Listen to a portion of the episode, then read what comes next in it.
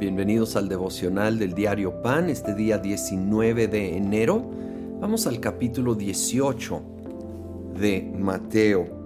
Empieza desde el versículo 15 con el tema del perdón y luego lo, como que lo brinca y sigue hablando del 21 en adelante, pero en medio y obviamente ligado con el tema, leemos el versículo 18. Les aseguro que todo lo que ustedes aten en la tierra quedará atado en el cielo, y todo lo que desaten en la tierra quedará desatado en el cielo. Además les digo que si dos de ustedes en la tierra se ponen de acuerdo sobre cualquier cosa que pidan, les será concedida por mi Padre que está en el cielo.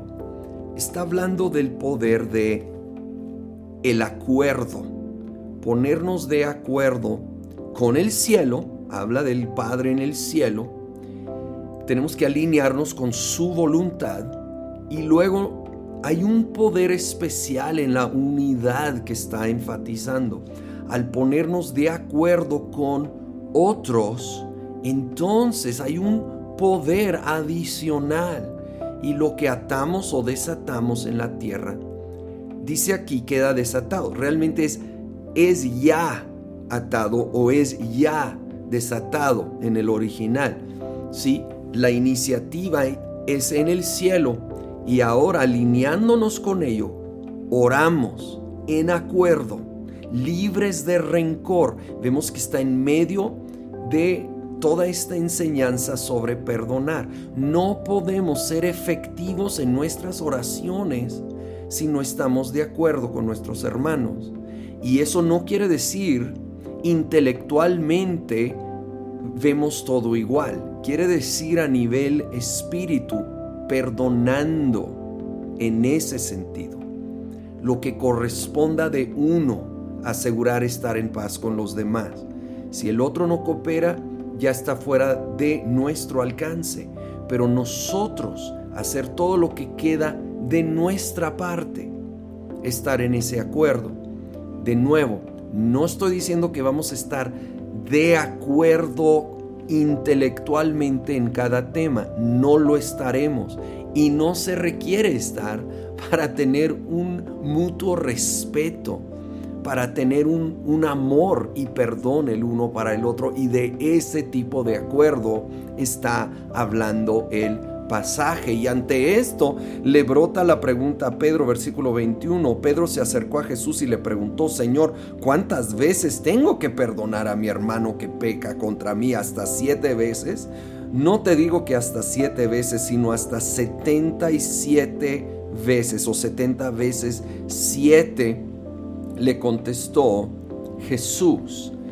Y bueno, no importa si se traduce 77 o 70 veces 7 porque es un número simbólico. No está hablando de literal contar hasta 490 y luego ya puedes guardar rencor. Obviamente, es el número de lo completo, lo terminado. Jesús está diciendo, Pedro, tienes que seguir perdonando todas las veces que se requiere hasta que el proceso está completo. Ahora, esto nos habla de un proceso, no nos habla de algo automático. Muchas veces no es como que la primera vez que decides perdonar va a quedar resuelto el asunto y más si es una ofensa mayor.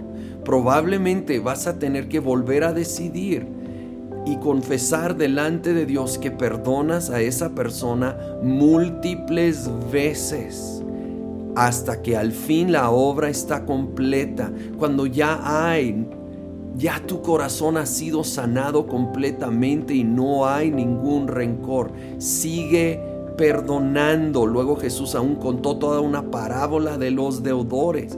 Puedes leerlo. No queremos ser como aquel deudor que a pesar de haber sido perdonado de una deuda gigante, impagable, no estuvo dispuesto luego perdonar al que le debía a él algo que en comparación con su deuda era mucho menor. Todos debemos todo a Dios y Él nos ha perdonado la deuda impagable, sin merecerlo, por gracia. Ahora tomemos de esa gracia, de ese perdón no merecido, y hay que extenderlo y perdonar al que nos ha ofendido a nosotros. Señor, en esta hora te damos gracias por tu perdón. Y decido nuevamente perdonar al que me lastimó o me ofendió. Porque tú me perdonas a mí, yo perdono y me pongo de acuerdo. Ahora, libre de rencor, me pongo de acuerdo con el cielo primero, con mis hermanos segundo, y en el nombre de Jesús atamos y desatamos conforme a tu perfecta voluntad, y lo veremos ahora en la tierra, en el nombre de Cristo Jesús. Amén.